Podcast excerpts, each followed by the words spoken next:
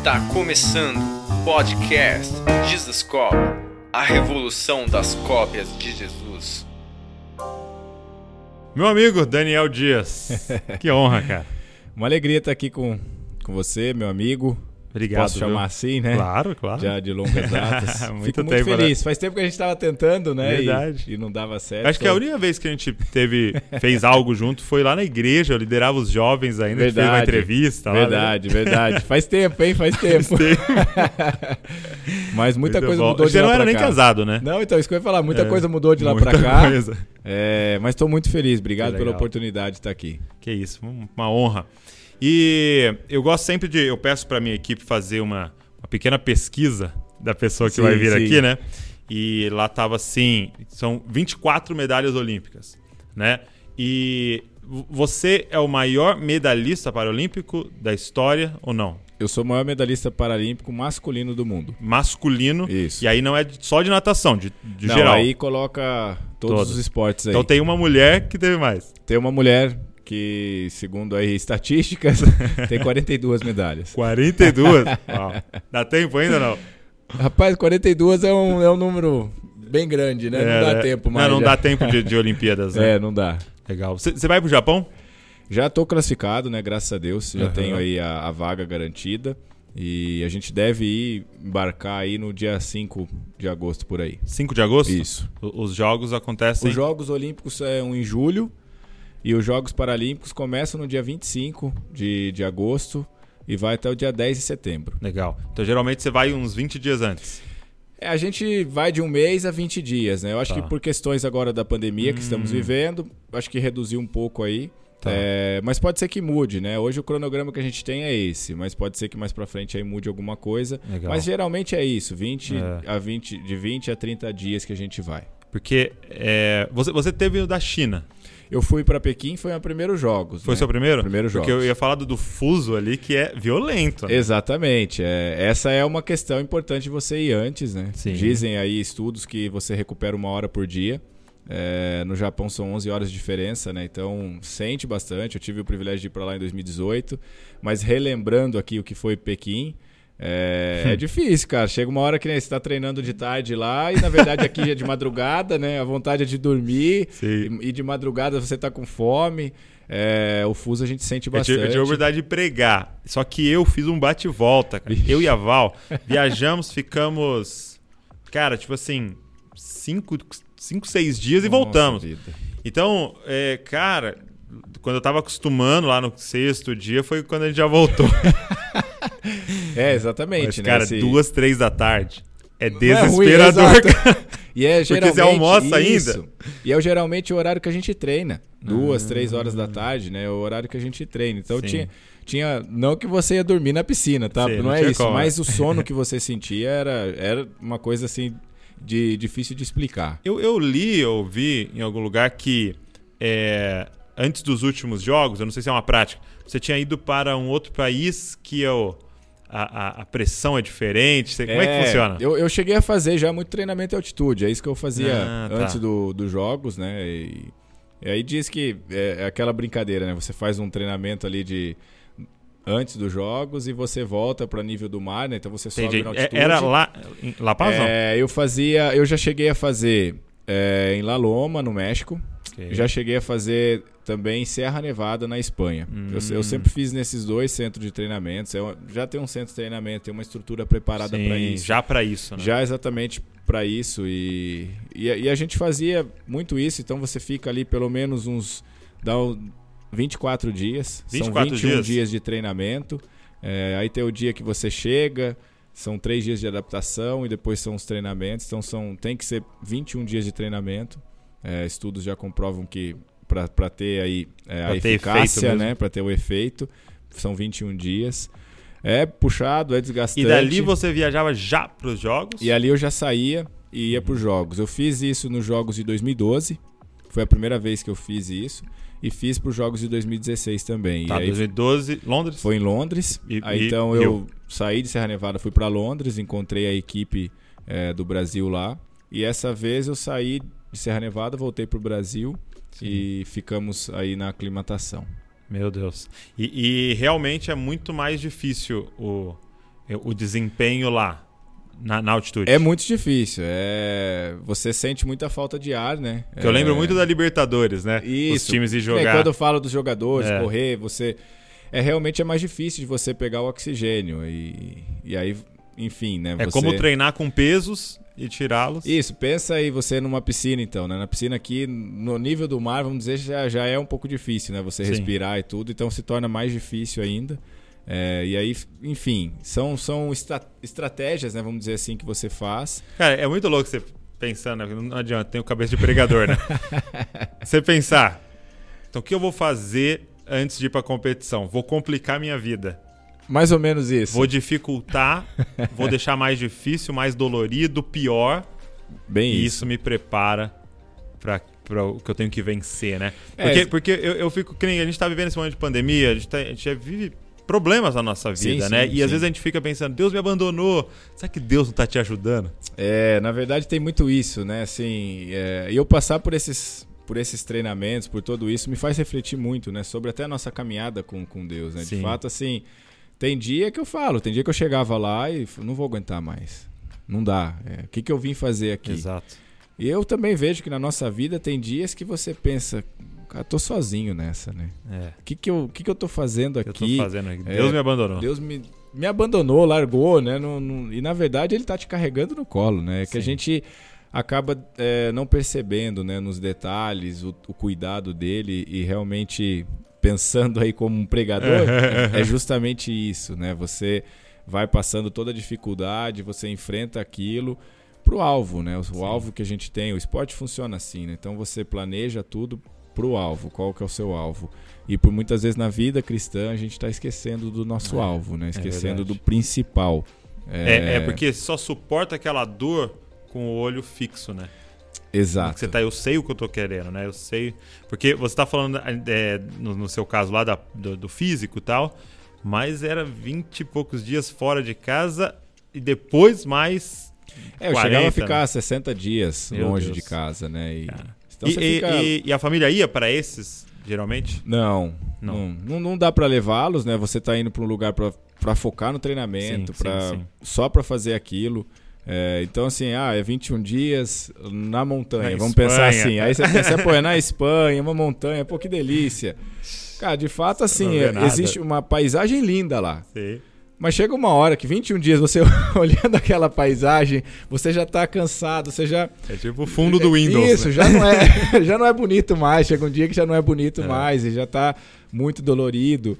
Mas faz parte, faz Sim. parte da, da vida do atleta, assim como faz parte da nossa vida, né? Eu, A eu profissão costumo- que você escolher, né? Exato, é o que eu costumo dizer. Você tem os obstáculos, você, enfim, é o, é o seu sonho. Eu sonhei aquilo pra mim, tô em busca Sim. disso, tô em busca de evolução, melhorar, mas eu sonhei e preciso passar por aquilo, né? Muito bom. E como é que foi a sensação da primeira? Da primeira medalha? Tipo assim. é- é, foi a mais especial ou, ou não? É, se a gente falar de primeira medalha da primeira vida, medalha. né? Não, primeira medalha olímpica. Mas a primeira medalha. Então, eu falo assim. é, Não que as outras não foram especiais, Sim, né? sim. Mas se não tem a primeira, não tem as não 24. tem a 24. É, exatamente. Então, pra mim, sim. A Foi a mais primeira, especial. ela é muito especial. É, é difícil até falar mais especial, mas Aham, ela aham. é o, o começo da minha vida olímpica, vamos dizer Sim, assim. sim. Então, vou pra minha primeira Paralimpíada.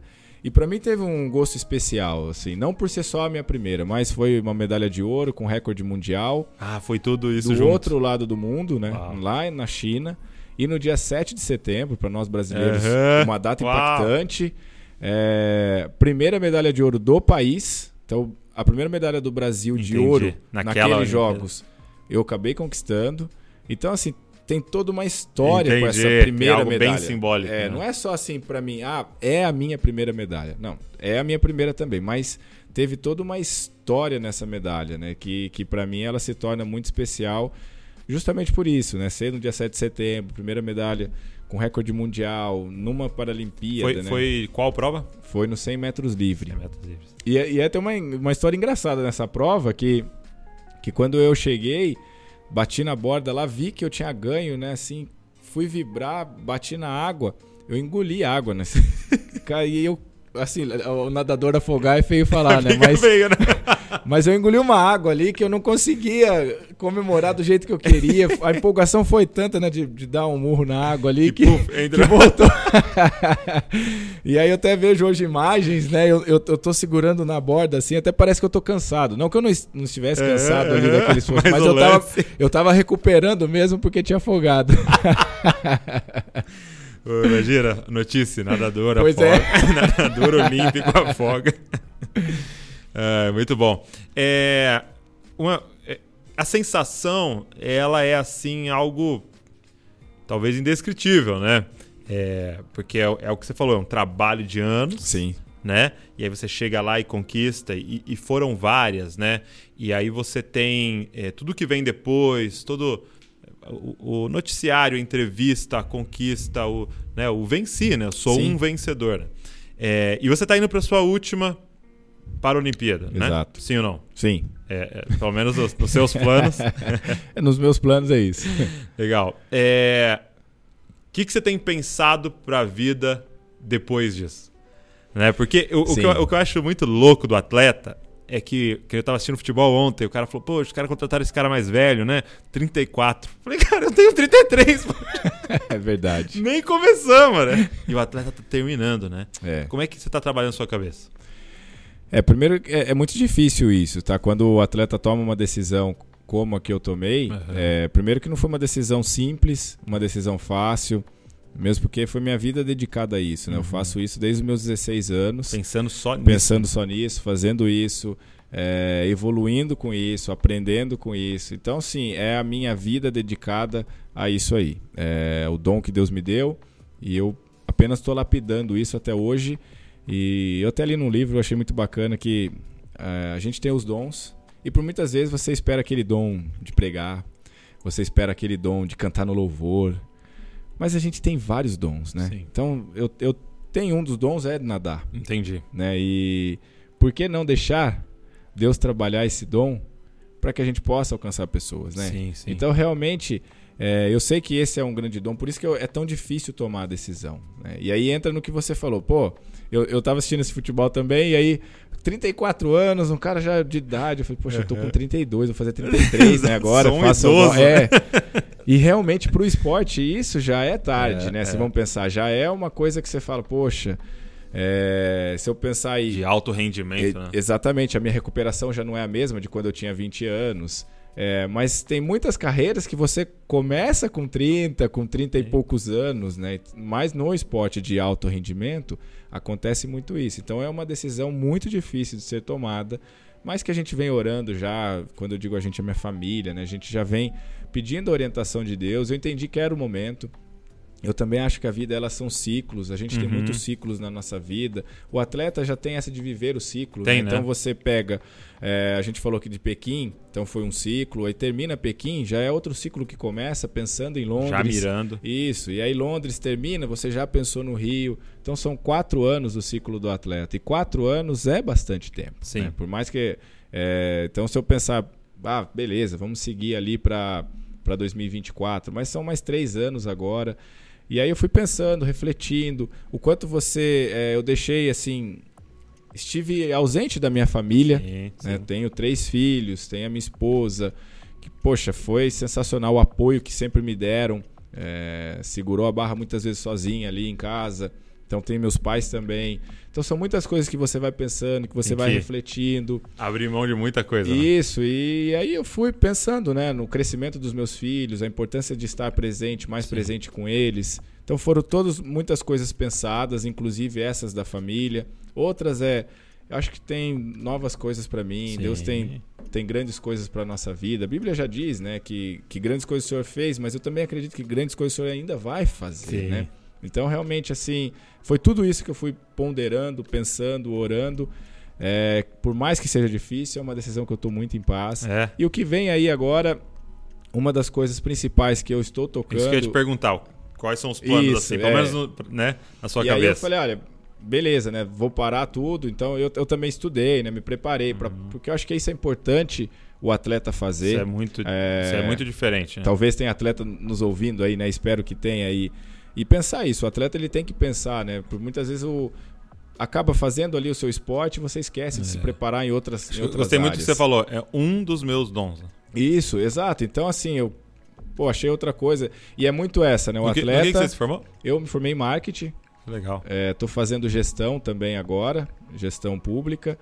E também já, já fiz pós em teologia bíblica. Que legal. E estou fazendo agora pós em teologia sistemática. Uau. Acho importante a gente né, se preparar em vários sentidos, Sim. inclusive no que a gente crê, no que a gente acredita e por que acredita. É, então, hoje, com vamos, dizer assim, com a tecnologia, você consegue se preparar e estudar. E Sim. foi uma das coisas que eu fiz, né? Então, é, que eu queria. é, eu acho que é um- uma coisa que você pensa, o atleta só é educação física ou fisioterapia. Não, Aham. gente. O atleta ele tem outros.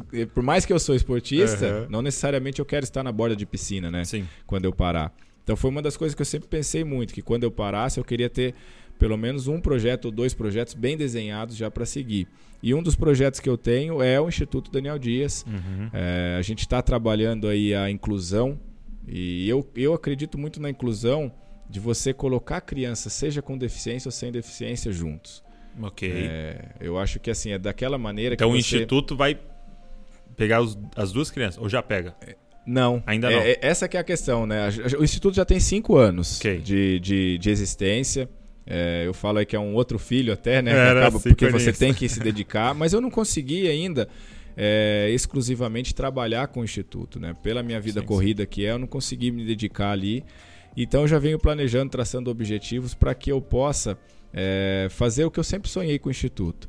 Quando o Daniel começou, né, quando eu comecei, eu tive uma ajuda, eu tive um, um instituto, uma associação que eu conheci, e ali através daquela associação eu pude aprender a nadar.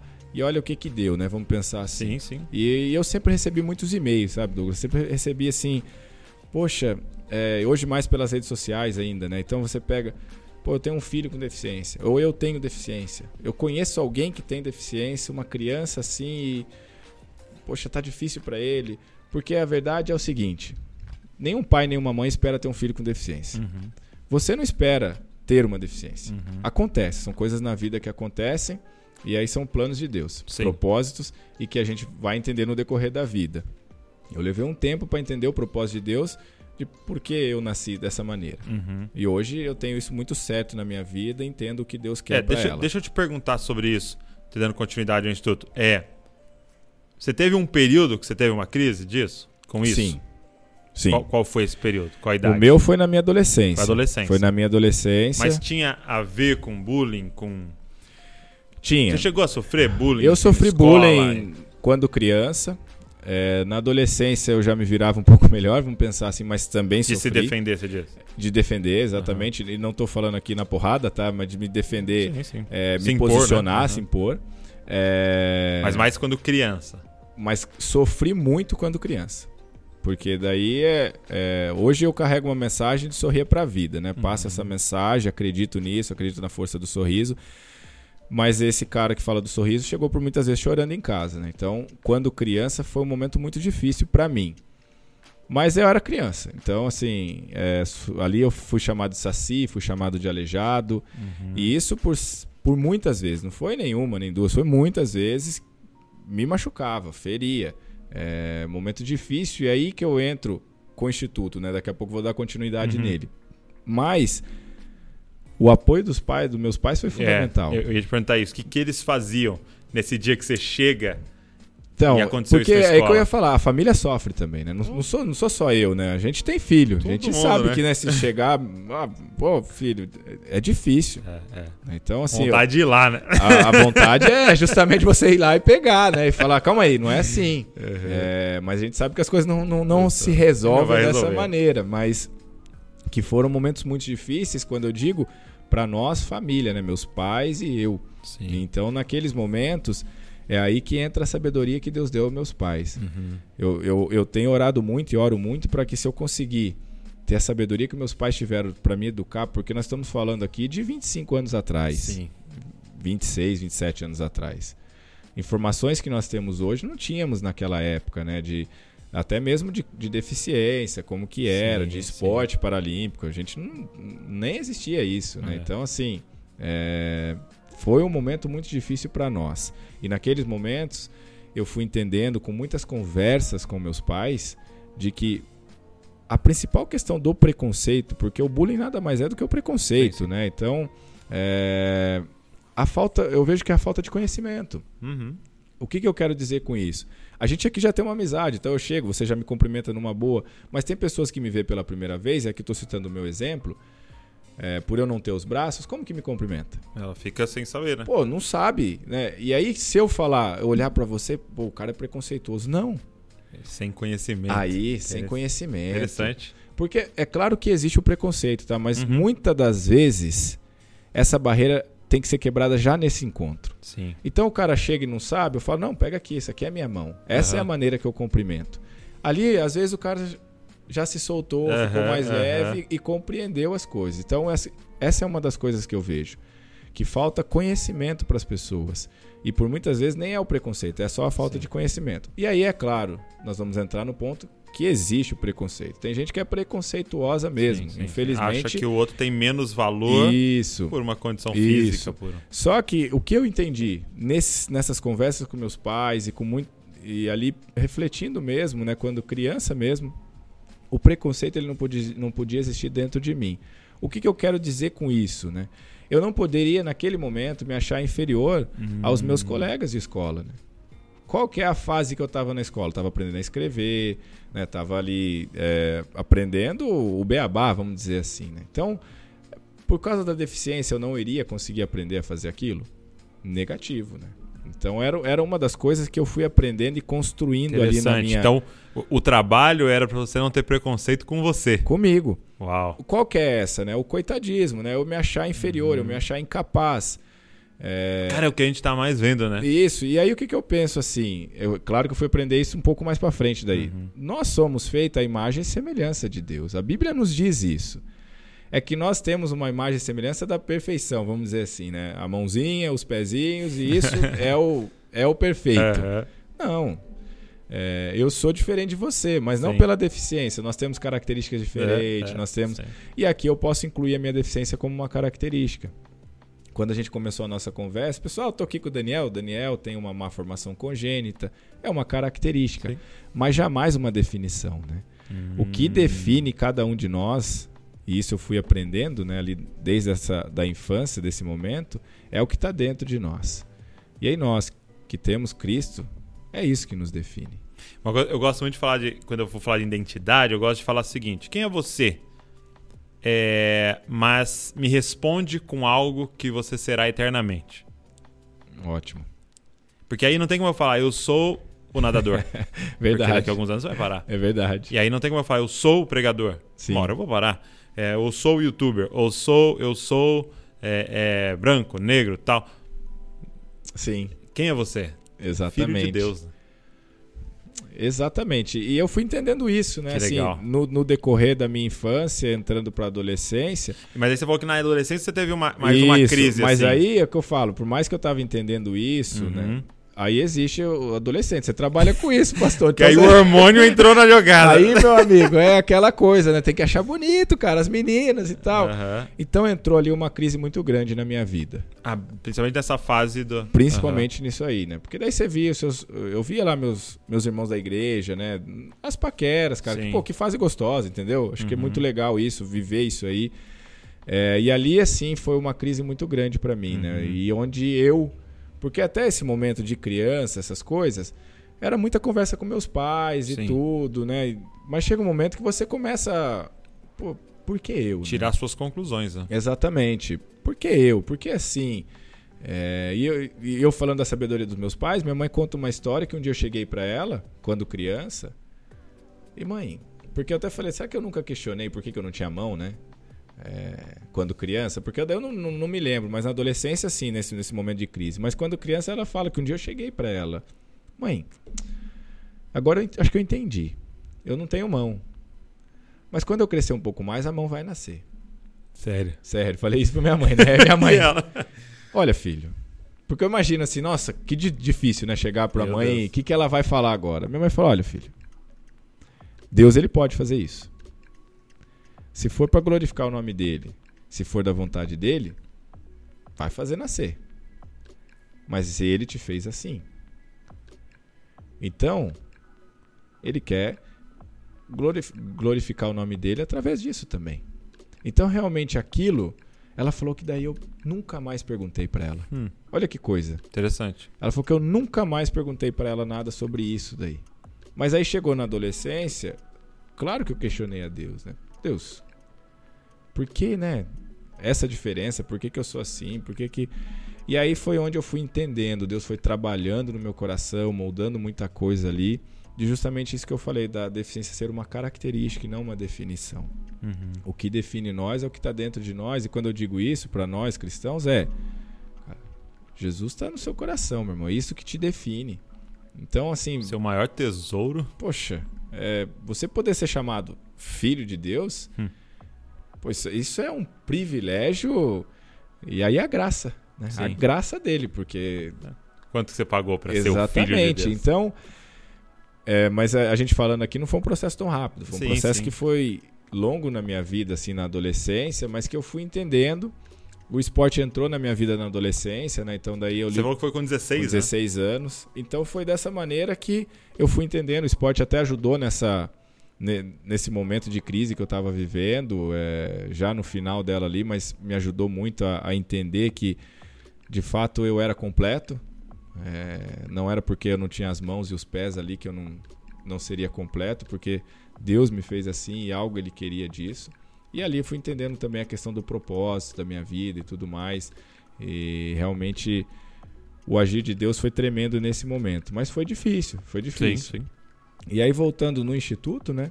Que foi justamente essa ideia do Instituto. Quando eu recebi essa oportunidade de começar a praticar o esporte oportunidade. Acho que é isso que quando eu decidi abrir o instituto, eu falei, a gente precisa dar oportunidade para esses milhares de e-mails que eu recebo, para essas milhares de mensagens que eu recebo, seja para quem tem uma criança com deficiência, seja para quem tem uma deficiência, para a gente ajudar. Então, começou nesse sonho. Né? Uhum. Vamos dar oportunidade para que eles possam conhecer o esporte. E aí eu entro ao esporte agora como uma ferramenta. Eu Sim. acho que o esporte é uma ferramenta linda, que a gente pode trabalhar muitas coisas, inclusive é, você mostrar para as crianças, principalmente com deficiência, que nós podemos ser campeões na vida, uhum. nas escolhas que a gente faz, né? Não necessariamente você começa no esporte e você vai ganhar uma medalha de ouro. Nem todo mundo sonha com isso também. É. Mas se a gente se eu perguntar aqui, você já fez esporte, Douglas? Você sim. vai falar sim. E o esporte te ensinou alguma coisa com toda certeza. Sim. E é dessa maneira que o Instituto quer trabalhar. Só que como eu não consegui está muito à frente do instituto, a gente ficou só trabalhando com crianças com deficiência. Uhum. E tivemos sucesso nisso, uhum. né? Assim, graças a Deus, Deus foi cuidando. Um deles é o Andrei, que, daqui de Bragança, começou com a gente, foi para 2019 no Parapan de Lima, ganhou uma medalha de ouro. Então, Uau. Então saiu daqui. O cara, cara né? Hoje legal. ele está treinando em São Paulo. Esse é um sucesso no esporte. Mas tem outro aqui também, que é o Jean, é, que eu gosto sempre de citar esses dois exemplos. O Jean foi atleta por um tempo, viu que não queria ser mais, mas através do instituto ele conseguiu fazer um curso de educação física e hoje ele trabalha numa das academias aqui em Bragança, é, é um dos coordenadores da natação.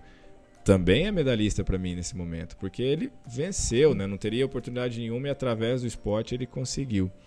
E aí eu fui entendendo, falei, poxa, essa ferramenta esporte dá para a gente trabalhar muita coisa. Mas não, não, não estamos trabalhando a inclusão como de fato eu acredito que tem que ser trabalhada. É, e aí foi quando eu fui tendo a ideia, construindo, já com essa ideia da aposentadoria, construindo um projeto.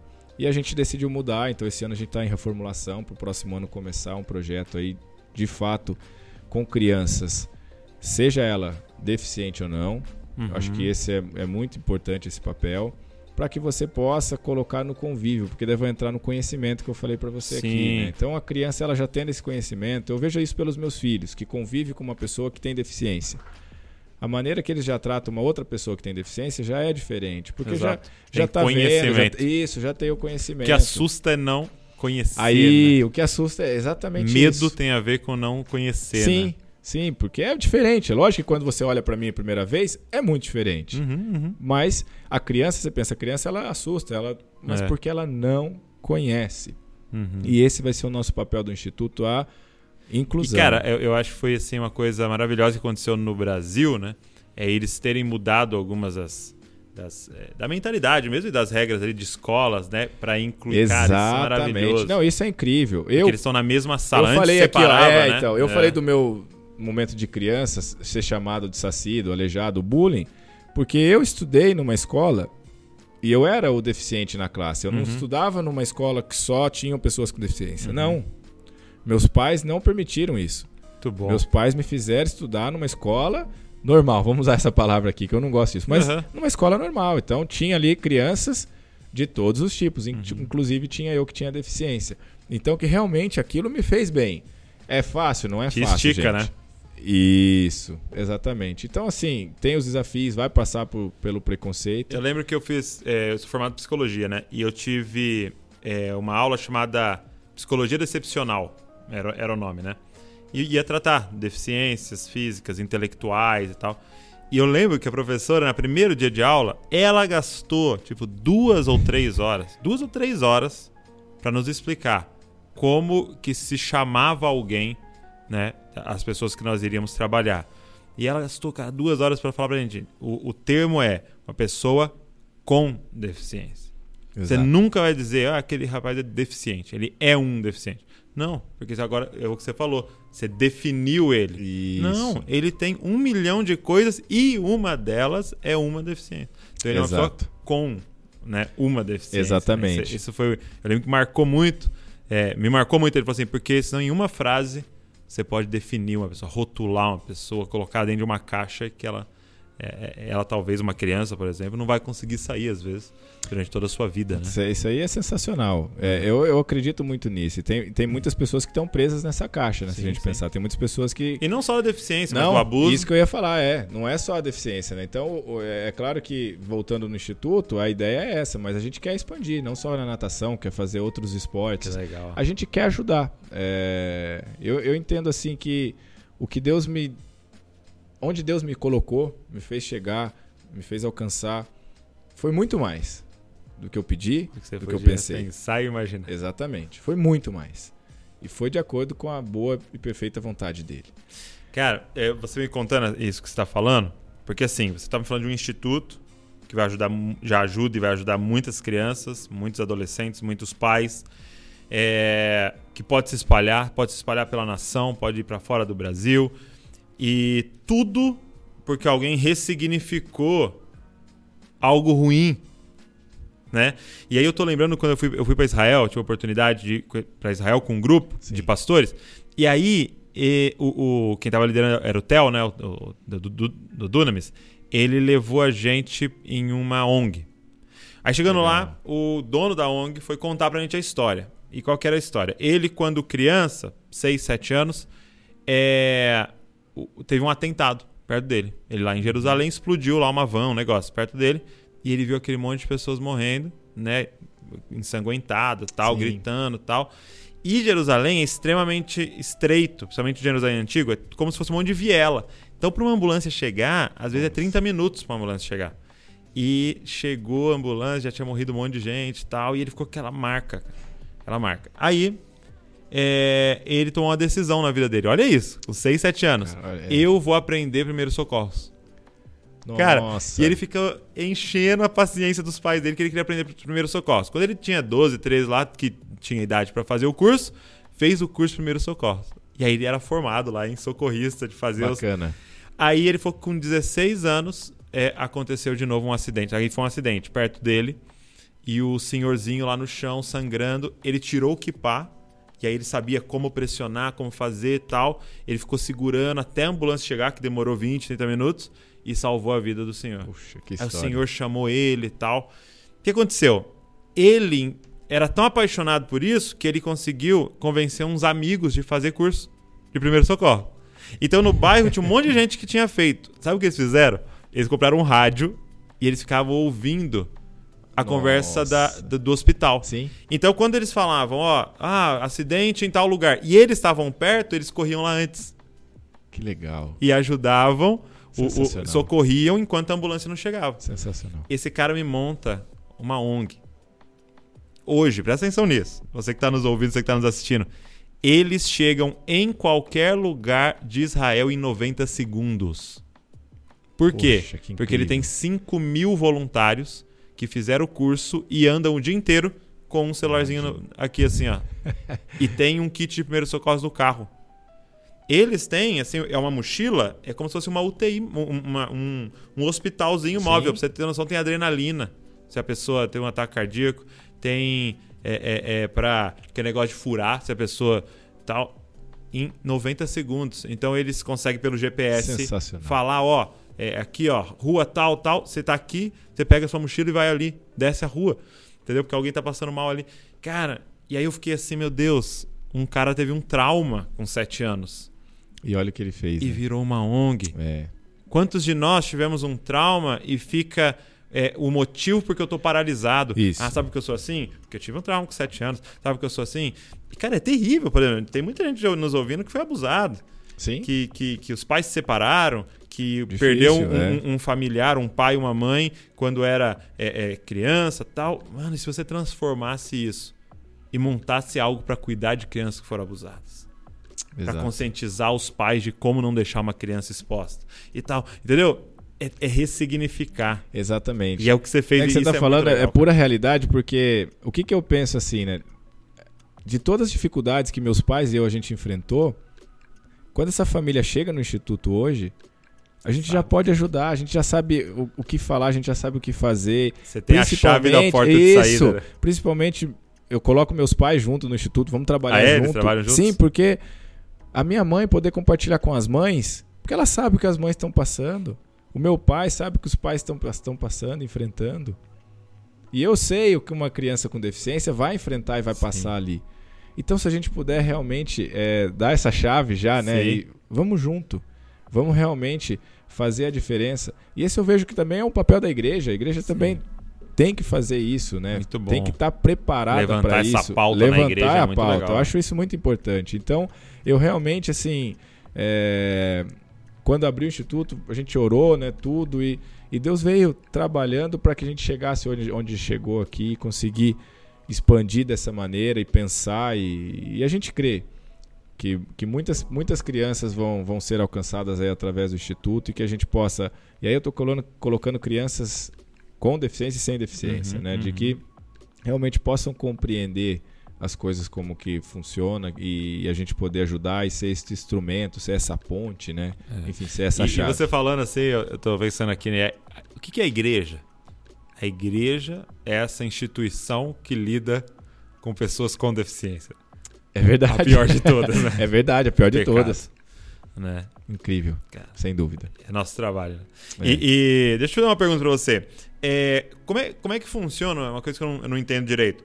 É a, a- a classificação, porque, por exemplo, vai, Sim. luta, né? Exato. Peso tal com peso tal. Como é que é a decisão de quem vai nadar com quem? Como é que funciona? Essa é uma boa pergunta, né? Assim, é, primeiro entender, não necessariamente eu tenho má formação congênita, membros Tá. superiores da perna direita. Então, não necessariamente eu nado com pessoas que têm a mesma deficiência que a minha. Ok. Essa, esse é um primeiro ponto. Eu vou tentar aqui simplificar algo que é bem complexo. É complexo? Porque é difícil, né, a classificação. Mas todos precisam passar por a classificação. Pra Esse- ser justo ali, né? e- a isso, competição. aí você pegou o ponto. O, o ponto é ser justo. Então, assim, na natação, tem o S na frente por causa do swimming, natação em inglês. Uhum. E aí, físico-motor de 1 a 10, Tá. Visual de 11 a 13 e intelectual, que entrou recentemente, S14. Então, são 14 categorias, vamos dizer assim, Olha 14 classes na natação. Atletismo também tem as suas classificações e tantos outros esportes têm a classificação. Físico-motor. Quanto maior o grau da deficiência, menor o número da classe. Então, um é o maior. Digamos que um é um tetra. A Uhum. gente sabe que o tetra é tetraplégico, né? Com muita fisioterapia, ele consegue adquirir alguns movimentos ali. Então, digamos, uma deficiência bem severa, ele seria um S1, S2. E assim vai indo as classes. A gente passa por essa classificação, uma bancada, que ali tem os profissionais preparados para isso. E aí a gente define, né? Então esse aqui vai ser S1, esse vai ser S10, esse vai ser S8. E dessa maneira distribui ali as classificações de cada nadador. Então eu estou competindo com pessoas que teoricamente têm o mesmo grau de deficiência na água, Tá. não a mesma deficiência, mas Entendi. o que nós Grau temos de dificuldade. isso, grau de dificuldade. O que nós temos ou não temos, vamos dizer assim, na piscina, fica bem justo. Tá. Entendeu? Então eu tá tenho. qual eu, eu sou hoje S5. Cinco. E aí, assim, eu tenho adversários, exemplo, que são paraplégicos. Então ele tem os dois braços, mas não movimenta a perna. Uhum. É, tem a altura né, também da, da lesão na coluna, então tem tudo isso que influencia na, o atleta. Eu tenho atletas que têm as duas pernas e não tem os dois braços. Então, assim, são muitas eficiências, mas volto a fa- falar. A ideia é a funcionalidade do que temos ser muito próxima para ser o mais justo possível. Interessante. E, e como é que é, é, no, no- você nadando? é, qual que é a, a parte principal da técnica, né? Porque você tem uma perna, então Sim. que você consegue usar batendo como um nadador. É, mas o- os seus braços faz uma função bem importante também. É, eu ouvi falar, eu tava até um cara que nadou com você lá do- na- aqui em Bragança, falando que o grande lance era o, o movimento do corpo. Como é que é a Isso. técnica pra você? É, exatamente. Aí a gente vai se Sei adaptando. que você pode tá? revelar o seu segredo. Não é um pozinho mágico, tá? Mas a verdade é que, assim, depois de, de um tempo nadando, né? Você, Você vai vai, adaptando muita técnica. coisa, você vai criando técnica, e aí eu, eu entro na capacidade que o ser humano tem incrível de se adaptar Incrível, né? e, e- e realizar. E aí eu fui desenvolvendo, claro, um jeito único de nadar, porque daí nós vamos ter que entrar nesse. O, o, o jeito que eu nado não necessariamente dá para uma outra deficiência. né? Então, assim, o, no meu caso, é a perna que eu tenho. Tá. Digamos ela- que o meu motor é a minha perna. Os braços são importantes? Muito importantes. Por mais que não tenha as mãos, eles são importantes para me dar o equilíbrio, me manter Ah, ali. Tá. Mas quem assistir alguma prova, mesmo? é, quem assistir uma prova minha vai ver que tanto é que o meu braço eu giro muito rápido. É muito rápido. E aí, a- mas quem dá o impulso, quem é o, o motor do barco, Uhum. é a pernada. Então é algo que eu trabalho muito, né? Treino muito a minha perna para ficar bem forte, para que cada vez mais consiga ser mais rápido. Legal. E você faz é, um trabalho paralelo de musculação? Essas... Faço. É, recentemente eu introduzi isso no meu trabalho, né? A musculação. Eu, eu cheguei a fazer por muito tempo pilates, já tentei fazer funcional, então fiz muitas coisas e recentemente já tem uns quatro, três anos aí, três anos e pouquinho que eu tô trabalhando a musculação para fortalecer mais. Legal. Uma vez a Val trabalhou, é, a minha esposa, a Val, trabalhou com a Magrini. Juliana É, Magrini. É, que eh, na época fazia é, a sua parte nutricional e aí ela tava contando do tanto que você tinha que comer um dia. Aí não Quantas pode revelar essas coisas, né? E aí, quantas calorias mais ou menos você tem que ingerir por dia? Ó, isso que eu- é, é bacana, né? Até nisso os ciclos da vida mudam, os É. ciclos mudam, né? Então, assim, quando mais jovem eu comia muito, é, isso tá, faz gente? uns 10 anos. Isso, então isso que eu ia falar. É. Nessa época aí eu comia de 4 a 5 mil calorias Esse é meu diárias. sonho. ótimo, ótimo. É o sonho de todo mundo, Todo mundo. Acho Poder que comer 5 comer- mil calorias. Mas É, chega cara, a ser era- empurrado, não Isso chega? que eu ia falar, é... Você, assim, você fala, pô, 5 mil, né, cara? Eu, nossa, eu gosto de comer, eu acho que... Mas, gente, 5 mil calorias é coisa, Já tá? cansa, Assim, né? Chega uma hora que você fala, pô, tem que comer isso aqui, cara, né? Mas tinha que comer pra, pra ter essa dieta, pra não perder peso, tentar ganhar massa magra, né? musculatura. Então, f- são fases, né? Foram, foram momentos. Hoje, com 33 anos, gente, eu como aí 1.500, 2.000 calorias, É mesmo? entendeu? É, a barriguinha já aparece se você comer mais. Então, Aham. São coisas Sério que... mesmo? 1.500, 2.000 agora? É, então assim, o metabolismo muda. Mas, mas também muda a, a- a conhecimento da ciência também evoluiu. Isso, evoluiu muito. Então hoje. Tem é, suplementação, nem fala- né? Falam de muito atleta, né? Pô, o Michael Phelps comeu uma pizza com Uhum. 10 mil calorias. Não é assim, tá?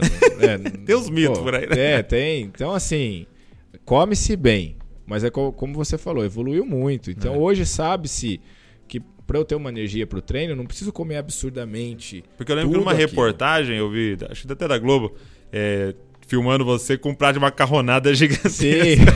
então, assim, a gente come o carboidrato. O Aham. carboidrato não pode faltar. Sim, É, é, o, é o combustível, né? É o combustível, é o que vai ajudar ali no- nos treinamentos.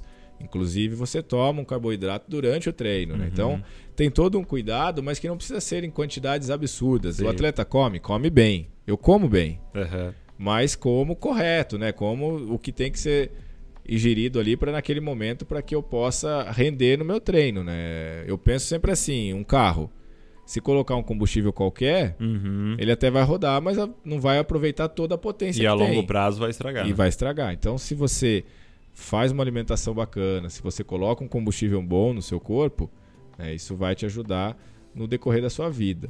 Uma das coisas que eu gosto muito da minha equipe, inclusive a Juliana, que eu tô com a Juliana Ela, ela desde, continua. Aham. desde 2006, a Juliana tá comigo, né? É a mais antiga na minha equipe. Ela, ela sempre pensou no pós, né? Por mais que quando eu comecei lá, e olha quantos anos nós já estamos falando, Sim, né? sim. São, são 16 anos de carreira, de, de vida nisso aí, mas ela sempre pensou: você é um ser humano. Acho que esse é o principal, né? Que vai viver Vai 90 viver, anos. Isso, exatamente. Então, tem que pensar sempre nisso, né? Muito bom. O alto rendimento ele desgasta, ele Porque você, às vezes você, a gente vê atletas morrendo cedo. E aí você fala assim, poxa, como é que um, era um atleta? É, Mas ao contrário, porque o alto rendimento, dependendo da forma que é feito, ela- ele destrói o corpo, né? Eu ia falar isso, o alto rendimento, ele, ele realmente, o papel dele é esse, tá? Te, te jogar no extremo, No, no limite, né? no limite, então você tem que ir superando o limite para que você continue evoluindo. E aí o problema é quando você para, e aí? Parou. E agora, né? Então, até isso eu já venho fazendo toda a mudança, inclusive de, de alimentação, né? É uma das coisas que a gente já vem pensando para quando bom. parar, porque ganha peso. A gente, Exato. a todo momento eu sinto fome, É. tá? A gente E, falando e aqui. aquele negócio do, do adolescente, né? Que eu lembro que o tanto que eu comia quando Exato, adolescente, aí, ó, mas isso. jogando bola todo dia. Aí casa, mulher não deixa mais aí. Ó, isso aí é bacana. 2012, eu, a- enquanto atleta ainda, eu fui, nós fomos pra lua de mel e tudo casamos, né? Fui pra lua de mel, voltei 4 quilos mais gordo. Nunca tinha acontecido isso. Nunca tinha acontecido isso comigo, cara. Nunca. Né? Então, assim. Mas você não treinou, Não- comendo igual. Exatamente, você come igual, você sente a fome. Então são coisas, é como você falou, adolescente come muito, atleta come muito, mas e quando para? É, eu, É eu- isso. que eu, eu lembro de no final dos jogos agora, da última Olimpíada, de direto, quase todos, cara, os atletas ganhava tal e ia pra entrevista. Não, então agora comer ali um McDonald's. o cara, Cara, é, desesperado, então, porque é tanto tempo. Na vila, é, é sacanagem eu falo isso aí, sabe? É. Na, na vila, o, um do. um- um- o que a gente tem de graça lá é McDonald's. Mancada E demais. todos os dias, entendeu? Acho que é Assim, Estados Unidos que banca. Deve ser, cara. Foi o McDonald's do lado do Brasil É. ali. E é impressionante, assim. Então, é- e é realmente isso aí. Pô, acaba a competição do cara, cara o, o quer cara comer. quer comer o McDonald's, como diz. Aí vai lá e pede, é café da manhã, McDonald's. Olha então, só, realmente. É porque assim, a gente a vai. privação, né? A gente vai, isso, a gente vai abdicando de muitas coisas, inclusive na alimentação, né? E, e aí quando pô, você alcança seu objetivo, foi aquilo, você quer dar uma relaxada, né? E, e aí a gente vai na comida, e É relaxa, come uma pizza, come, come um lanche, né? Que seja, Mas toma um logo volta refrigerante. que vai começar de novo, né? Então, e aí tem isso, né? O, o, o que eu falo é que o atleta, ele... E eu vejo que isso a gente pode trazer pra nossa vida. Uhum. É, eu não posso ser cristão num período só. É 365 dias no ano e no outro ano de novo. Sim. É, então é a minha vida toda, né? Então o atleta, ele é isso. É, inclusive nas minhas férias, eu sou um atleta. Exato. Entendeu? É a minha profissão, é o que eu sou, é o que eu tô fazendo naquele momento.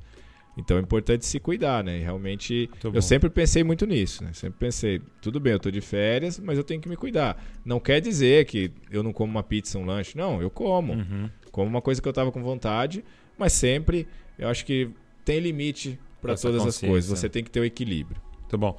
É, naquela, naquele resumo que eu pedi para fazerem, né? É, tava escrito assim: é, com frequência na escola. Não sei se era com frequência, né? Ligavam pra mãe falando, quebrou a perna. Mas Exatamente. chegava lá, era a perna, era a prótese toda Isso, destruída. né? Isso. Eu queria te perguntar da prótese, né? É, hoje, né, não, daria, não dá pra gente mostrar aqui, mas é uma, uma prótese muito legal, cara. É uma perna mecânica, parece um, um homem de ferro, assim. É, mas quando criança, não, né? Era uma a prótese. evolução que teve a prótese, né? Se, se olhar a prótese que eu estou usando aqui hoje, ela, ela tem uma bateria. Ah, tem uma bateria? É, eu até falo assim, né? É, é meio igual um celular, você tem que carregar, não toda noite, mas você tem que Uhum. carregar. É, ela é inteligente, então ela é via Bluetooth. Então tem ali toda uma ligação nela que, que me ajuda no caminhar. Aham. Então, para eu descer uma escada, É, ela consegue me ajudar, eu consigo trocar o passo para subir, eu consigo trocar o passo. Entendi. Então são, são a tecnologia foi avançando. Mas se eu falar dessa prótese que literalmente eu quebrava a perna, sabe? quebrava a prótese. Quebrou a perna na cabeça E do era amigo. frequência, tá? Era, Era frequência mesmo, porque e, e era assim, eu gostava muito de jogar futebol Cara. na escola, né? E, e, e era muito engraçado, que claro que a primeira vez, um exemplo, quando aconteceu isso a primeira vez, quebrou a perna, né? E ela quebrava é, bem na articulação do joelho. Como eu não tenho joelho, então a prótese precisa ter Ah, você não tem o joelho, então ela encaixa isso, na encaixa coxa. e precisa ter essa No articulação, né? Uhum. Assim como o nosso joelho trabalha, eu preciso de uma prótese que faça isso. É, e, e na época, cara, uma prótese muito antiga, né? A gente, a gente tá falando aqui de, de- preço, né, de anos atrás É. e é o que meus pais podiam Uhum. naquele momento, né? E que realmente, assim, barulhenta, né? Eu até Era falo- barulhento? Demais, demais. E aí foi muito legal porque a primeira vez todo mundo assusta, né? E como que ela quebrava? Ela tinha uns parafusinhos na lateral e esse parafuso saía. Só que se esse parafuso sair, você pensa assim, a parte de baixo da prótese ficava. Então o que que ela quebrava, né? Eu o, ficava o pé e a panturrilha, vamos, vamos usar essa palavra aqui para as pessoas entenderem Aham. aí, né? Então ficava o pé e a panturrilha no chão e eu ia com a coxa pro outro lado. Era isso que acontecia. E por Você imagina se fazer uma falta em alguém e a Isso. perna dele voar, né? Exato, é mais ou menos isso aí. E aí o que, que acontecia era isso. A primeira vez todo mundo assustou, né? Nossa. Falei, não, tá tranquilo, só me ajudar a achar o parafuso. Quantas vezes a gente parou a educação física pra ajudar o Daniel, né? Tem que ajudar o Daniel a achar o parafuso, tem que ajudar o Daniel a achar É. o parafuso, porque justamente quebrava a perna. Meu Deus. E aí você foi evoluindo a pro... Mas foi também. A tecnologia foi evoluindo, né? Não Foi só- evoluindo, né? E não só eu, mas assim, graças a Deus o esporte proporciona hoje eu tenho uma parceria em relação Então, a isso isso. né? é, uma- é um patrocínio? que é a Autobock, é uma empresa alemã Que legal. que é referência no assunto de prótese. Então, realmente, assim, a evolução que foi tendo, né? Quando eu comecei a nadar, eu usava essa, essa prótese bem antiga ainda, pesava uns 5 quilos aí. Essa pesa quanto?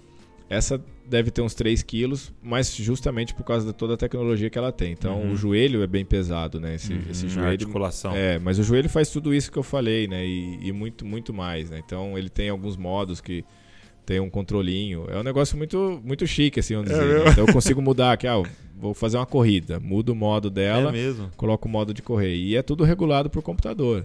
Então, eu vou na Autobock, né? Hoje eu vou muito ali em Valinhos. Regula toda a minha marcha, né? Todo o caminhar no computador, como que eu quero, como que eu gosto. E ali já, já fica salvo na memória. Então, essa evolução que teve da E ela tecnologia... você pode molhar. Essa daqui que eu uso, não, mas já, já desenvolveram uma agora desse tipo aqui que pode molhar, mas eu tenho É uma. que você não precisa, né? Porque também você Isso. vai pro banho. mas eu tenho uma outra que eu posso molhar. É um outro joelho, um outro tipo de joelho que pode molhar. Que aí eu tenho também, porque às vezes quero entrar na piscina com as crianças e tudo, Uhum. aí eu uso a prótese pra, pra isso. Entendi. Mas pra treinar, não. Pra treinar eu não uso Sim, não prótese. usa nada, né? Muito bom. Essa história é muito boa. Literalmente quebrava, Uma tá? Isso perna, aí é verdade. Quebrou não a é? perna. É. Tem que comprar outra. Isso. Muito legal. Agora eu queria que, é, já caminhando aí pro nosso final, é, queria que você desse aí, falasse algumas coisas para um, um pai e uma mãe Sim. que tá passando por isso, né? É, descobriu. Hoje, às vezes, você consegue descobrir até mesmo no ultrassom já, né? No- no- no- nos Verdade. exames, né? É, já dá para descobrir. Ou que tem um filho com uma deficiência. É, o que você diria? Ou o que você diz, né? Que eu sei que você fala bastante.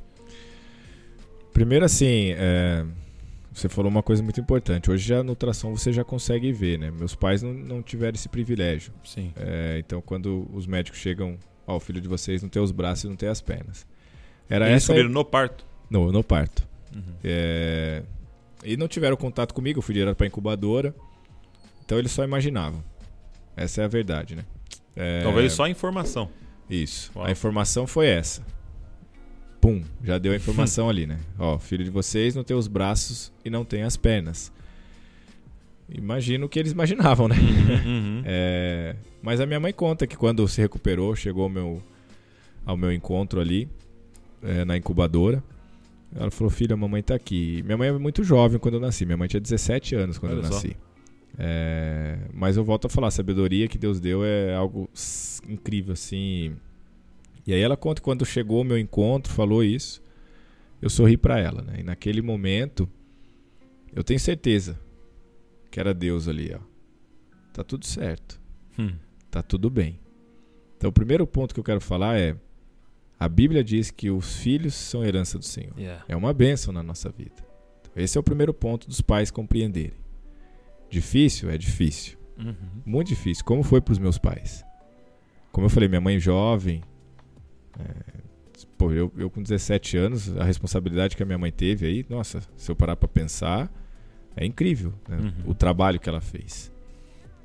E a outra é: entenda que o seu filho, por mais que ele tenha deficiência, não coloque limite na vida dele. O limite que eu Uhum. quero dizer aqui é de realização e capacitação.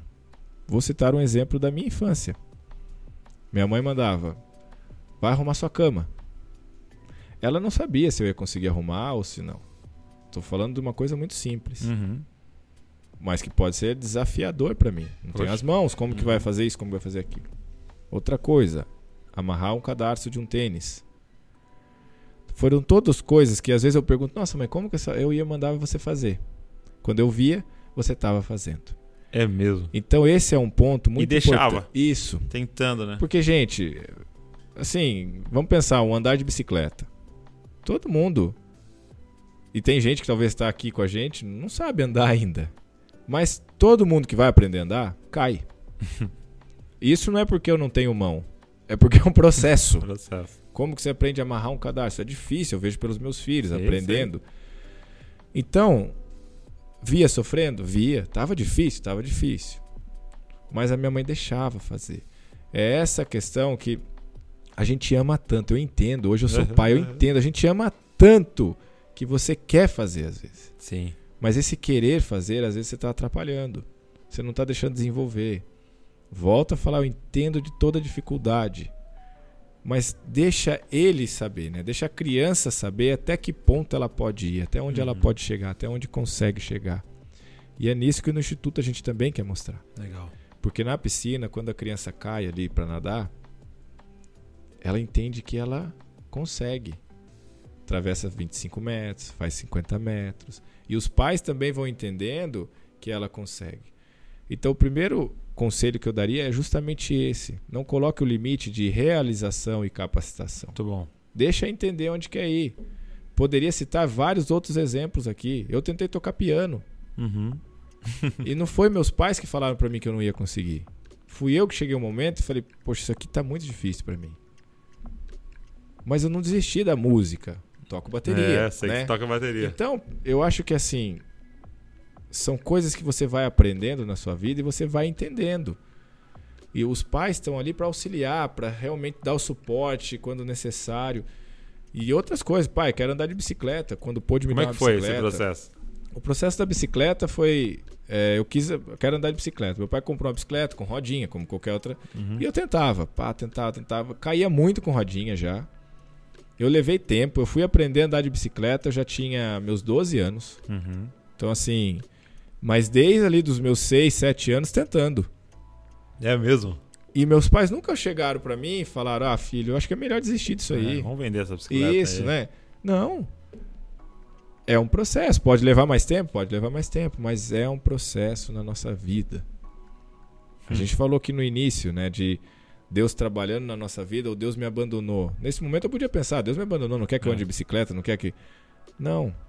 É um processo na nossa Sim. vida e a gente tem que aprender com isso. E você fala, ó, você tem todos sete aos 12, vamos dizer assim. Exato. Andar de bicicleta, entendeu? Será que não, não foi seu treinamento pra hoje não desistir, cara, Exato. de uma medalha olímpica?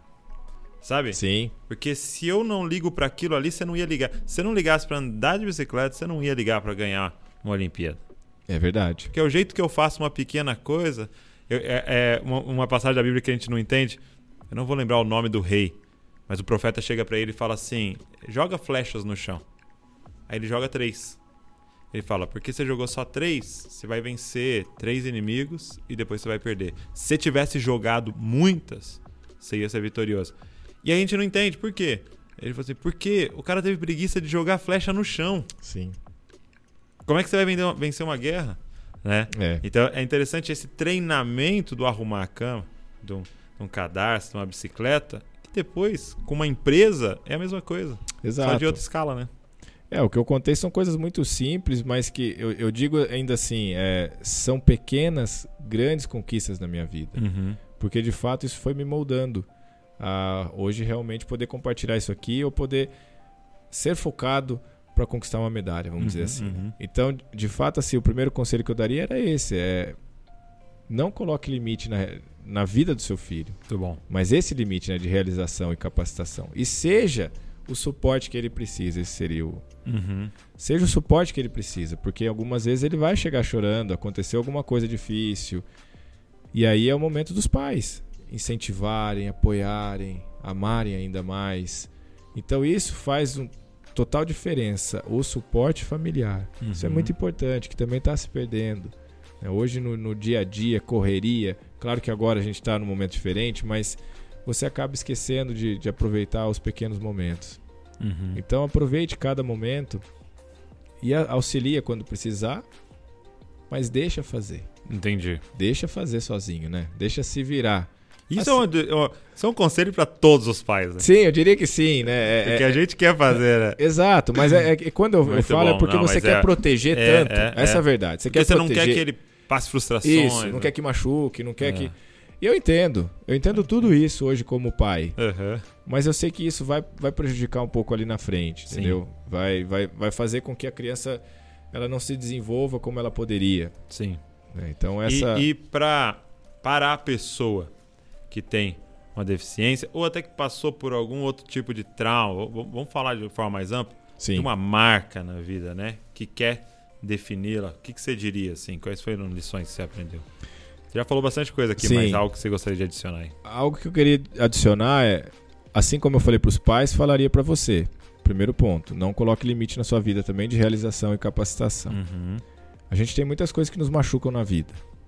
Não se prenda a isso. Não, não, não fique no passado ou não, não coloque isso como uma desculpa. Porque, por que, que eu tô falando isso? Eu poderia ser uma pessoa que estivesse em casa, me apoiar na deficiência, essa é a verdade. E não ir em busca dos meus sonhos, dos meus objetivos. Sonhe, sonhe alto. Realize seu sonho. Um sonho para que ele realize, você precisa acreditar que é possível. Uhum. Eu sempre acreditei que os meus sonhos eram possíveis. Eu fui em busca É? disso. Sempre acreditei. Agora, Daniel, você sempre sonhou em ser o maior medalhista paralímpico do mundo? Não. Deus nos surpreende. Deus faz Uhum. muito mais. Mas eu sonhei sim em um dia ganhar uma medalha de ouro numa Paralimpíada. Aconteceu.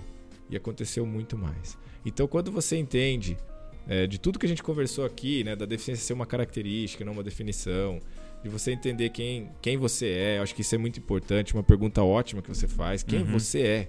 Entenda Sim. isso primeiro. E que você vai ser eternamente. Exatamente. Hum. E nesse momento, né, de, de tudo que estamos passando, é, muitas coisas vão aflorando mais, né, emoções e tudo mais, e às vezes essa marca tá acabando com você nesse momento. Gosto do versículo que diz: Quero trazer à memória o que pode me dar esperança. Muito bom. E a nossa esperança é Jesus, né? É Sim. Ele na nossa vida. Então, assim, eu podia falar muitas outras frases bonitas aqui, Sim, sim. mas o que nos define é Ele. O que vai fazer você alcançar as coisas é ter Ele, é entregar a sua vida para Ele, é realmente você entender que é, quer comais, quer bebais, quer façais qualquer outra coisa, faça tudo para a glória de Deus. Uhum. E uma passagem bíblica que mexe muito comigo até hoje e que me ajudou muito na minha caminhada é quando os discípulos estão com Jesus e eles olham uma pessoa com deficiência. Uhum. E ali os discípulos perguntam, né? Uhum. Quem pecou? O pai O pai ou ele? ou ele? E a resposta de Jesus que me tranquilizou e pode tranquilizar, né? Ninguém pecou. É claro que nós somos pecadores, Sim. mas a maneira que ele é é para glorificar o meu nome, Para que a glória que seja a glória manifestada. resplandeça na... Através da vida dele. Muito né? bom, hein? Então, se você tem essa deficiência, se você tem essa marca, faça isso para glorificar a Deus, né? Uhum. Para que a glória dele resplandeça através da sua vida. Quando eu entendi isso, tudo ficou mais leve, né? Sim. tudo ficou com dificuldade, sim, Uhum. mas mais leve da maneira de você entender que tá. Eu preciso glorificar a Deus em tudo que eu for fazer na minha vida. Sim. E se ele me fez assim é para glorificar o nome dele também. Se me fez passar por isso, é para glorificar o nome dele.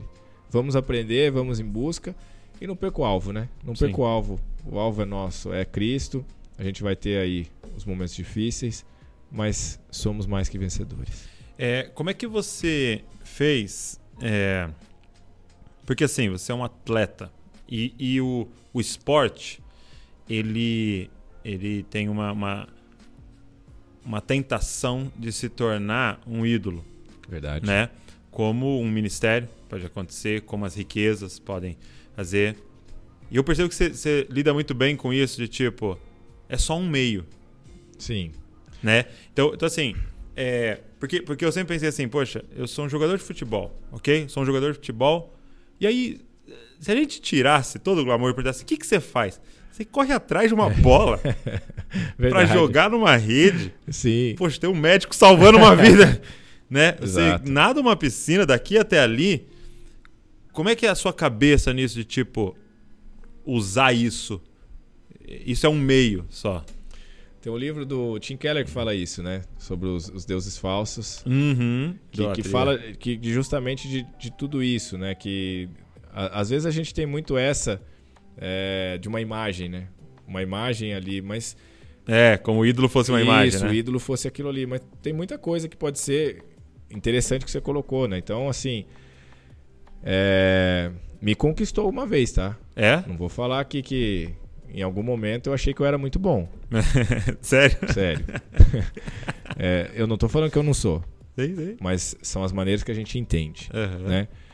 E ali eu achei que eu era muito bom e tal, e aquilo me conquistou. É mesmo, chegou um período da sua vida que você Sim, quis subir na sua é, cabeça. vamos dizer o assim. glamour, né? Aham. Subiu e aí você vai esquecendo da essência, né? Você vai perdendo aquilo.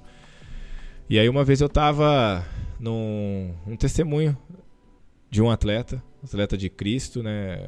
O Ministério Atletas de Cristo levou um atleta para falar numa igreja, eu fui lá em Pinheiros e em São Paulo, né? E aí ele ele falou, olha, eu aprendi na minha vida troféu, medalha, a bola, né, o futebol, isso não pode me conquistar. O que tem que sim então me conquistar é quando eu abrir minha Bíblia e ler aquelas palavras. É, Aquilo tem que me conquistar diariamente, todos os dias. E o atleta tem muito isso, né?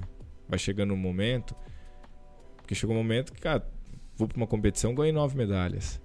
Vou para uma outra, ganho nove de novo. Vai para uma outra, ganha onze. E aí você, pô, sou bom. Uhum. Sou top. É, pô, nossa, sensacional, né? Tô ganhando tudo e não. E aí, Deus te dá aquela puxada e fala: calma aí. Isso aqui é um dom que eu te dei. Aham. Você está lapidando isso. Claro que você está fazendo, porque Sim. também não adianta você ter o dom e você não se preparar, exato, gente. exato. Isso é, é o principal a gente falar. Não adianta nada eu ter o dom e ficar na minha casa dormindo e não treinar, não me dedicar, não fazer minha parte. Mas é simplesmente um meio para glorificar o nome dele Muito bom. e não o meu, né? Então, assim, cuidado. Então esse dia virou a chave. Virou a chave, Uau. porque daí eu falei, é verdade, rapaz. Essas medalhas não podem me conquistar. Não é nada. Nada. Pros, Vai passar. Pros homens pode ser muita coisa. Isso aqui não é nada. Sabe, é, é, uma pergunta que a gente brinca assim é: quem foi o medalhista de ouro na Olimpíada de 1964? É verdade. Não sei. É, Você não Até sabe. eu que sou do esporte não sei. Você não sabe, entendeu? E, e- Mas quem é que morreu numa cruz pra me salvar? E esse, esse, cara. É, Daqui a 100, 200, 500 anos, esse nome continua vivo. é Daqui a 100 anos, 200 anos, ninguém vai saber quem Douglas foi, quem Daniel Dias É foi, quem Josué Sim. foi, quem. é, é, ninguém vai saber quem ninguém Sim. foi. Mas tem um nome que vai continuar acima de todo nome. E aí, talvez, esse é nosso período aqui, né? Seja nadando, seja pregando, seja Sim. editando um vídeo, seja fazendo unha, cabelo, dirigindo um carro. Talvez a gente conseguiu fazer o nome dele mais famoso um pouco. né? Esse é o nosso Esse, objetivo. esse é o nosso objetivo. Sim. Esse é o nosso papel. Discípulo. Exato. Sei que você gosta muito. Discípulo. É isso que nós temos Cópia que de ser. Jesus. A cópia dele, é o discípulo dele. Sim. Às vezes a gente. é, eu acho que a gente perde muito é, quando você lê a Bíblia e não se atenta aos detalhes. Sim. Eu estava lendo recentemente sobre a multiplicação dos pães, né, dos peixes dos pães. E eu estava lendo em João, né? E, e aí começa a ver, você fala, poxa. Então Jesus tenta ali, chega para Felipe, né? Como nós vamos alimentar essa multidão? Mas Uhum. Jesus já sabia o que ia fazer, Isso gente. aí. Tá até escrito, né? Ele já Isso, sabia. É. E, e aí Felipe pula fora. Eu gosto de dizer isso. Felipe pulou fora ali. Uhum. Falou, não, manda embora, né? Exato. E aí tem um menino. Não falo o nome, mas tem um menino. Que tá ali com cinco pães e dois peixes. E esse menino deu tudo que tinha. Sim. Vamos dar a nossa vida pra ele, deixar ele usar. Olha o que, que ele fez aí. Ele alimentou É, muita gente. muito bom. Diz que é 5 mil ali, mas tinha muito mais, né? a Tinha, gente tinha. sabe que tinha uns muito 15 mais. mil. Exato. E sobrou ainda, né? Sim. Então, assim, o pouco com Deus é muito, gente. Às vezes você se acha, eu não sou ninguém. Pô, o Douglas é fera, o Douglas fala bem. É, o Douglas. O Douglas é um influencer. ah, o Daniel, o Daniel, putz, o Daniel, ah, a influência que eles têm é fácil pra eles. Não, gente. Não importa. Eu gostei que você falou se você faz uma unha, se você edita um vídeo. Não importa o que você faz. Às vezes você pode achar que é pouco, mas esse pouco que você acha, pra Deus é muito e ele pode operar um milagre. Então não é quantidade, né? De é porcentagem. Porcentagem. 100%. Isso. Deu É, tudo. Exatamente. Ele vai fazer, né? Então, é, me chamou muita atenção isso, né? De que o pouco é bastante. Sim. É, e às vezes a gente realmente quer pular fora, né? Então, quantas vezes? Às vezes Deus quer te usar ali para operar um milagre e você vai pular fora, É. né? Porque você se acha insignificante. Não, você é filho de Deus. você- Yeah. Ele ama você como você é. Amém. Você foi alcançado pela graça dele e ele pode fazer um milagre na sua vida. É que por muitas vezes a gente espera o milagre, igual Moisés, né? Então eu vou É. abrir um mar. Calma, cara. Não é, É esse. Tem vários milagres que Deus fez na Bíblia. Uns ele fez por ele mesmo e outros ele usou as pessoas. E ele pode nos usar. Esse é o mesmo Deus ainda. Ele pode te usar, pode me usar para glorificar o nome dele, né? É, acho que é, é- esse é o principal, a gente entender isso, né? A gente tá aqui para ser um discípulo. Cara, obrigado. Obrigado esse tempo abençoado aqui. Eu fui muito abençoado. Amém. Tenho certeza que a galera nos assistindo, nos ouvindo, foi muito abençoada. E, e obrigado por você estar gastando sua vida aí para apontar para Cristo. Amém. E como é, como é que a galera pode é, conhecer do Instituto, entrar em contato? É, tem, tem Instagram, tem site, tem tudo? O Instituto tem. então vou tem o deixar tudo na site. descrição, então. Beleza, tem o site. o, É, o- mas quem me segue já também. Agora eu vou começar a postar colocar mais sobre também o o seu- Instituto. o seu. Então, mas já tem site, aqui. tem Instagram do Instituto, a gente está começando a movimentar aí. Muito bom. Soquinho da pandemia para todo mundo lembrar Aqui. quando é que nós gravamos isso aqui. é. Ótimo. Muito bom. Conseguimos ficar um podcast inteiro sem falar sobre pandemia. Boa. Maravilhoso esse podcast. Obrigado, meu amigo. Eu Deus abençoe você e não se esqueça, você é uma cópia de Jesus. Amém. Valeu.